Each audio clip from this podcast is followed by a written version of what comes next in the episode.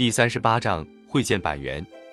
板垣征四郎是一九二九年调到关东军当参谋的。据远东国际军事法庭揭露，他在一九三零年五月就对人说，他对解决满洲问题已有了一个明确的想法。他认为必须以武力解决中日间的问题。至少在九一八事变前一年，他就主张驱逐张学良，在东北建立一个新国家。判决书上说，他自一九三一年起。以大朱地位，在关东军参谋部参加了当时以武力占领满洲为直接目的的阴谋，他进行了支持这种目标的煽动，他协助制造引起所谓满洲事变的口实，他压制了若干防止这项军事行动的企图，他同意了和指导了这种军事行动。此后，他在鼓动满洲独立的欺骗运动中，以及树立傀儡为满洲国的阴谋中，都担任了主要的任务。他于一九三四年任关东军副参谋长，一九三七年七七事变后是师团长，一九三八年做了陆军大臣，一九三九年任中国派遣军的参谋长，以后做过朝鲜司令官，驻新加坡的第七方面军司令官，在华北内蒙树立伪政权，进攻中国内地，树立汪精卫伪政权，发动哈桑湖对苏联进攻等等重大事件中，他都是重要角色。二月二十三日下午，我会见了板垣，由关东军通译官中岛比多吉任翻译。板垣是个小矮个，有一个剃光的头，一张刮得很干净的青白色的脸，眉毛和小胡子的黑色特别显眼。在我见过的日本军官中，他的服装算是最整洁的了，袖口露出白的刺眼的衬衫，裤腿管上的龟角十分触目，加上他的轻轻搓手的习惯动作。给了我一个颇为斯文和潇洒的印象。板垣先对我送他礼物表示了谢意，然后表明他奉关东军本庄司令官之命，向我报告关于建立满洲新国家的问题。他慢条斯理地从什么张氏虐政不得人心，日本在满权益丝毫没有保障谈起，大谈了一阵日军行动的正义性，帮助满洲人民建立王道乐土的诚意。我听着他的话，不断的点头。心里却希望他快些把我关心的答案说出来。好不容易，他总算谈到了正题。这个新国家名号是满洲国，国都设在长春，因此长春改名为新京。这个国家由五个主要民族组成，即满族、汉族、蒙古族、日本族和朝鲜族。日本人在满洲花了几十年的心血，法律地位和政治地位自然和别的民族相同。比如，同样地可以充当新国家的官吏。不等中岛翻译完，他从皮包里又拿出了《满蒙人民宣言书》以及五色的满洲国国旗，放到我面前的茶几上。我气得肺都要炸了，我的手颤抖着把那堆东西推了一下，问道：“这是个什么国家？难道这是大清帝国吗？”我的声音变了调。板垣照样的不紧不慢地回答的自然。这不是大清帝国的复辟，这是一个新国家。东北行政委员会通过决议，一致推戴阁下为新国家的元首，就是执政。听到从板垣的嘴里抢出个阁下来，我觉得全身的血都涌到脸上来了。这还是第一次听日本人这么称呼我呢。宣统帝或者皇帝陛下的称谓，原来就此被他们取消了，这如何能够容忍呢？在我的心里。东北二百万平方里的土地和三千万的人民，全抵不上那一声陛下呀！我激动的几乎都坐不住了，大声道：“名不正则言不顺，言不顺则是不成。满洲人心所向，不是我个人，而是大清的皇帝。若是取消了这个称谓，满洲人心必失。这个问题必须请关东军重新考虑。”板垣轻轻地搓着手，笑容满面地说。满洲人民推戴阁下为新国家的元首，这就是人心所归，也是关东军所同意的。可是日本也是天皇制的帝国，为什么关东军同意建立共和制呢？如果阁下认为共和制不妥，就不用这个字眼。这不是共和制，是执政制。我很感谢贵国的热诚帮助，但是别的都可说，唯有这个执政制却不能接受。皇帝的称谓是我的祖宗所留下的，我若是把它取消了，即是不忠不孝。所谓执政，不过是过渡而已。百元表示十分同情，宣统帝是大清帝国的第十二代皇帝陛下，这是很明白的事。将来在议会成立之后，我相信必定会通过恢复帝制的宪法。因此，目前的执政不过是过渡时期的方法而已。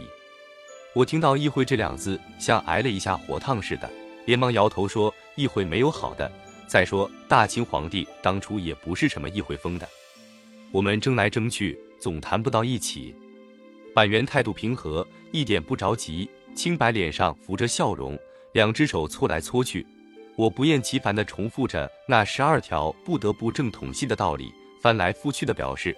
不能放弃这个皇帝的身份。我们谈了三个多钟头，最后板垣收拾起了他的皮包，表示不想再谈下去了。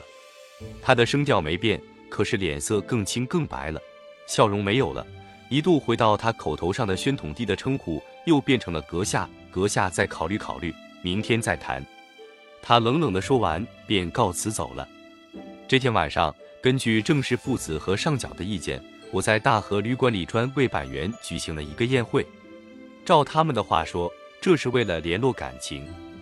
我在宴会上的心情颇为复杂。我所以敢于拒绝执政的民意，多少是受了胡思院、陈增寿这些人的影响，即认为日本人把东北弄成目前这种局面，非我出来就不能收拾。因此，只要我坚持一下，日本人就会让步。但是，在我拒绝了百元之后，郑孝胥就提醒我，无论如何不能和日本军方伤感情，伤了感情一定没有好处。张作霖的下场就是阴间。我一听这话，又害怕起来。